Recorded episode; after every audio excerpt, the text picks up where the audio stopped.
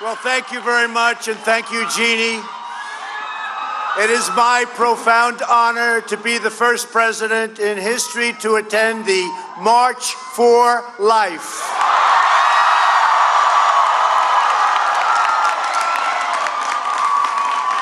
We're here for a very simple reason to defend the right of every child, born and unborn, to fulfill their God given potential. For 47 years, Americans of all backgrounds have traveled from across the country to stand for life. And today, as President of the United States, I am truly proud to stand with you.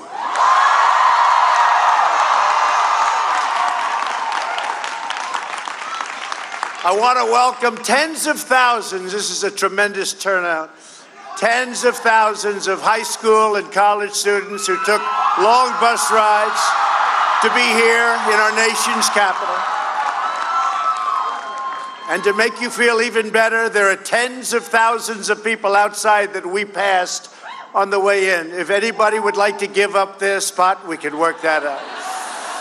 You have a tremendous group of people outside, thousands and thousands wanted to get in. This is some great success. Young people are the heart of the March for Life. And it's your generation that is making America the pro family, pro life nation. The life movement is led by strong women, amazing faith leaders, and brave students who carry on the legacy of pioneers before us who fought to raise the conscience of our nation and uphold the rights of our citizens. You embrace mothers with care and compassion.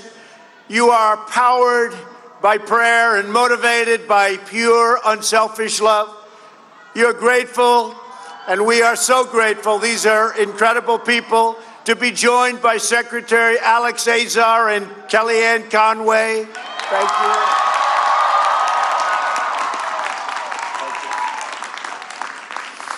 And thanks also to Senators Mike Lee and James Lankford, who are here.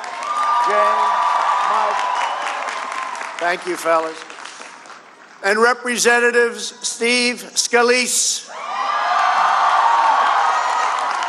Chris Smith, Ralph Abraham, Warren Davidson, Bob Latta, John Joyce, Lloyd Smucker, Brian Fitzpatrick, and Brad Wenstrup. Thank you all. And I have to say and I look at it, I see it exactly. We have many, many more politicians in the audience, but if you don't mind, I won't introduce them all. All of us here today understand an eternal truth. Every child is a precious and sacred gift from God.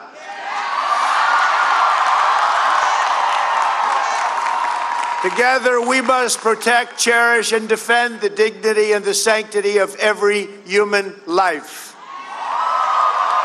When we see the image of a baby in the womb, we glimpse the majesty of God's creation. When we hold a newborn in our arms, we know the endless love that each child brings to a family. When we watch a child grow, we see the splendor that radiates from each human soul. One life changes the world. From my family, and I can tell you, I send love and I send great, great love. And from the first day in office, I've taken a historic action to support America's families and to protect the unborn.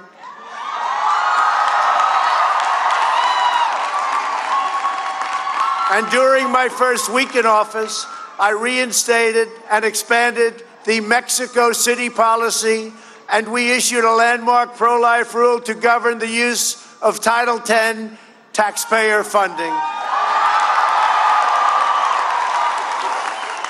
I notified Congress that I would veto any legislation that weakens pro life policies or that encourages the destruction of human life.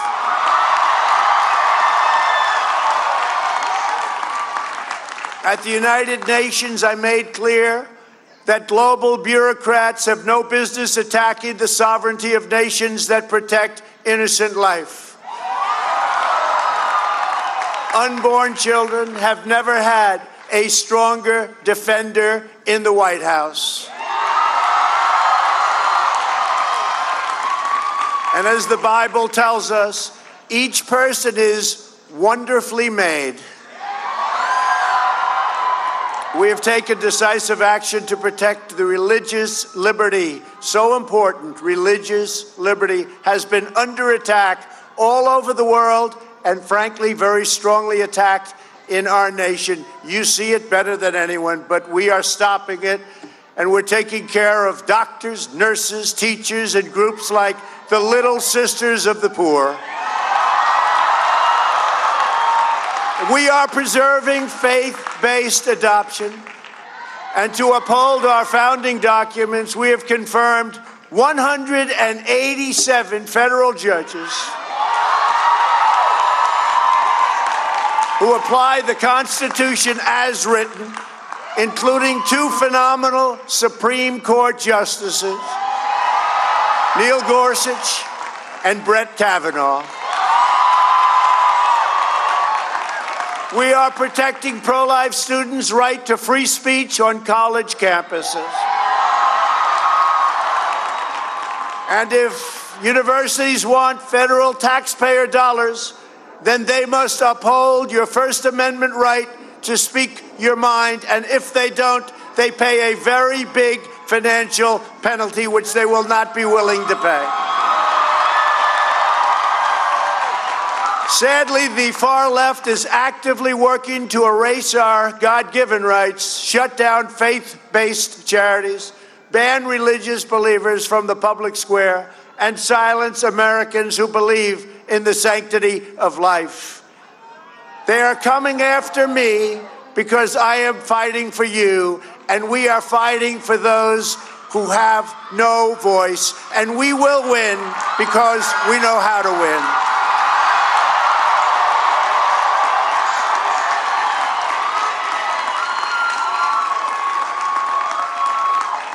We all know how to win. We all know how to win. You've been winning for a long time. You've been winning for a long time.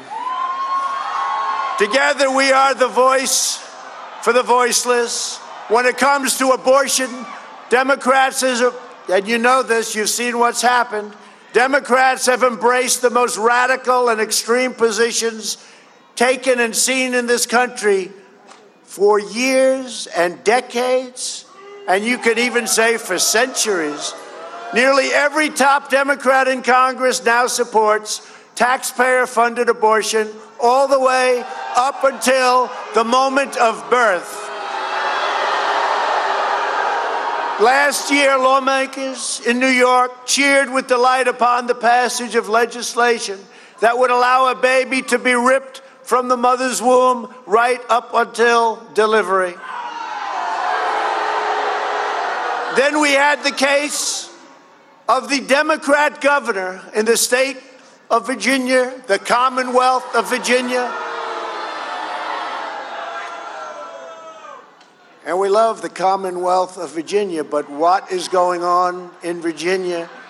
What is going on? The governor stated that he would execute a baby after birth. You remember that? Senate Democrats even blocked legislation that would give medical care to babies who survive attempted abortions. And that's why I've called on Congress, two of our great senators here, so many of our congressmen here, and called upon them to defend the dignity of life and to pass legislation prohibiting late term abortion of children who can feel pain in their mother's womb. This year, the March for Life is celebrating the 100th anniversary of the 19th Amendment, which forever enshrined women's rights to vote in the United States and given by the United States Constitution. Such a big event. Today, millions of extraordinary women across America are using the power of their votes to fight for the right and all of their rights as given in the Declaration of Independence. It's the right to life. To all the women here today, your devotion and your leadership uplifts our entire nation, and we thank you for that. The tens of thousands of Americans gathered today not only stand for life, it's really here that they stand for it so proudly together. And I want to thank everybody for that. You stand for life each and every day. You provide housing, education, jobs, and medical care to the women that you serve. You find loving families for children in need of a forever home. You host baby showers for expecting moms. You make you just make it your life's mission to help spread God's grace. And to all of the moms here today, we celebrate you and we declare that mothers are heroes.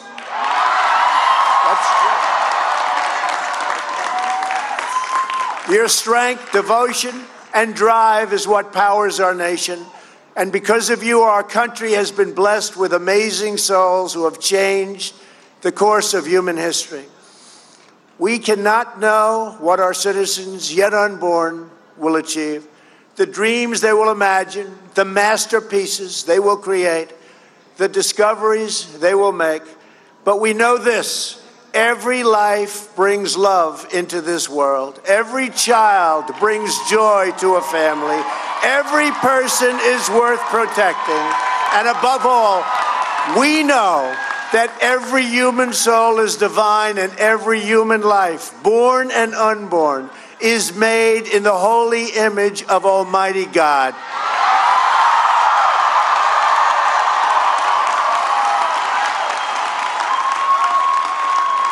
Together, we will defend this truth all across our magnificent land. We will set free the dreams of our people. And with determined hope, we look forward to all of the blessings that will come from the beauty, talent, purpose, nobility, and grace of every American child. I want to thank you. This is a very special moment. It's so great to represent you. I love you all. And.